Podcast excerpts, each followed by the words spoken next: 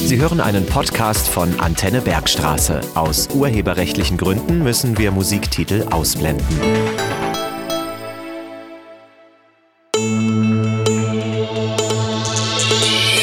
Kindernachrichten bei Antenne Bergstraße. Immer gut informiert.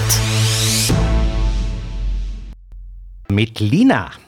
Guten Tag. Was ist mit der Sport- und Kulturhalle in Seeheim? Die Sport- und Kulturhalle in Seeheim-Jugendheim ist seit fast sechs Jahren geschlossen, weil sie nach einem größeren Wasserschaden einsturzgefährdet war.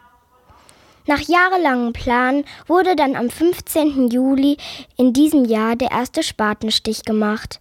Der Spatenstich ist sozusagen der Anfang für den Abriss und Neubau. Seitdem wird die Sport- und Kulturhalle abgerissen. Dabei wird darauf geachtet, dass die Baumaterialien getrennt entsorgt werden. Ungefähr so, wie ihr es von der Mülltrennung zu Hause kennt.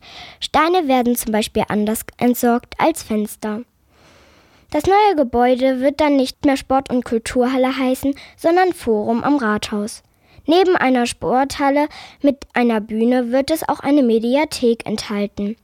Das ist ein modernes Wort für eine Bücherei.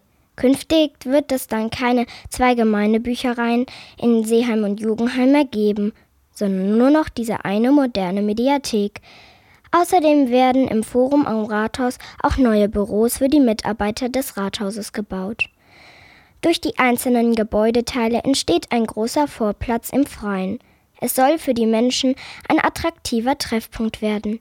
Im Herbst 2024 soll das neue Forum am Rathaus fertig sein.